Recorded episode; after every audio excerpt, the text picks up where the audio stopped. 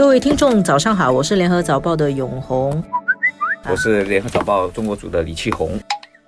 台湾二零二零年的总统选举，台湾的富商红海集团创办人郭台铭。会不会出来参选？郭台铭会参选呢？从一两个月前，这传言就喧嚣成上，现在这个迹象越来越明显了。那台湾媒体传说他这个星期四就会宣布参选。启宏，你觉得郭台铭，你的感应，他会出来选总统吗？我觉得他选的那个可能性是蛮高的，嗯，因为以他的过去的那种性格霸气，嗯啊，现在看起来那韩国瑜的这个身世啊，有各种各样的，对，在在舆论的的打击之下，我觉得他其实是在走下坡，嗯，那么他韩国瑜的的弱点也越来越明显了，包括他有说他的私生活的问题啊，他本身对经济完全不懂啊啊等等，所以我觉得郭台铭现在他还是在评估到底他要不要，他他有多大的把握。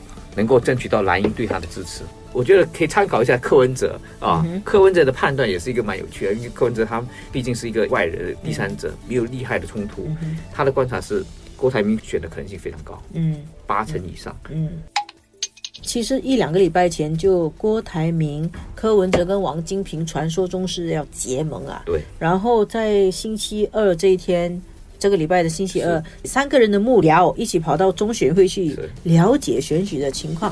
他就是一步一步的在放话，给人民造成一种心理预期，他要选嘛。是我跟你看法完全一样。我觉得郭台铭选的可能性是非常大，他就是不要亮牌。是现在让大家一直猜，一直猜，也是等于一种变相的宣传。是这样才可以制造那种效应啊。但是你觉得，如果郭台铭选的话，对台湾明年的选举？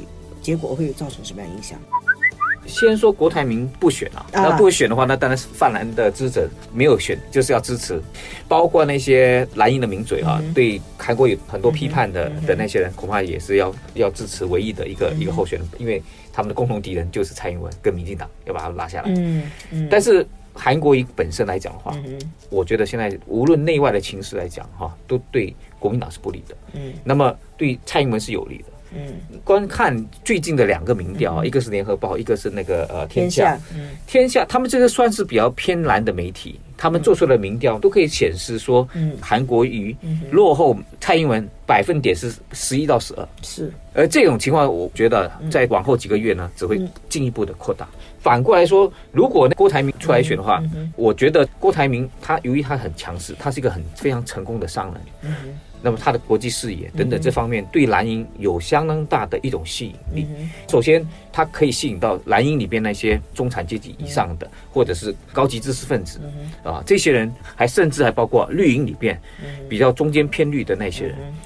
所以他会打什么？但肯定是打经济牌，而这个就是蔡英文在过去他的政绩里面比较乏善可陈的的部分。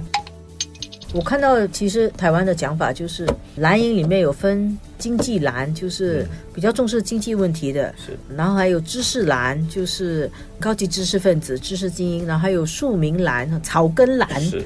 草根蓝是支持韩国瑜的，是。经济蓝跟知识蓝是支持郭台铭的。那么，如果是郭台铭没有出来参选的话，就是蓝绿对决，蔡英文跟韩国瑜对决。现在的民调其实显示韩国瑜也是落后，是。而如果郭台铭出来选的话，郭台铭会分薄蓝营的票，造成一种分裂的效果，然后就有一些知识蓝跟经济蓝会转投郭台铭。但是郭台铭不只会抢了韩国瑜的票，也会抢蔡英文的票，是。所以也会分薄蔡英文的票。到底他进来以后会给蓝营的票比例更大还是更小啊？刚才你是觉得？他会让蔡英文更难打啦，所以他出来选还是等于帮了蓝营。嗯，虽然嗯还是会输。而且我觉得现在从北京来说的话，大概他们也不在乎蔡英文还会不会连任的问题，在乎也没有办法。对，我觉得其实也许对北京来说，蔡英文只要不去碰法理台独，嗯，那基本上再给他连任也没有问题啊。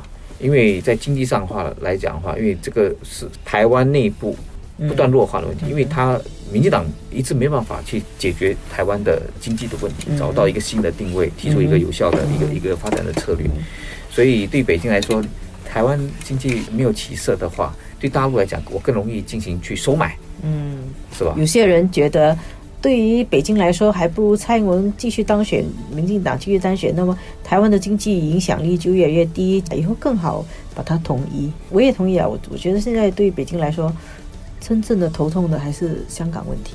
嗯，啊，香港问题其实是这次蔡英文的票数可以大涨的一个很重要的原因啊。是。但是接下来还是要关注的是台港联动。对，如果台港联动，然后国际形势对北京又很不利的话，再跟西方的国家一唱一和，贸易战也没有结束以后，整个区域的局势会越越越紧张的。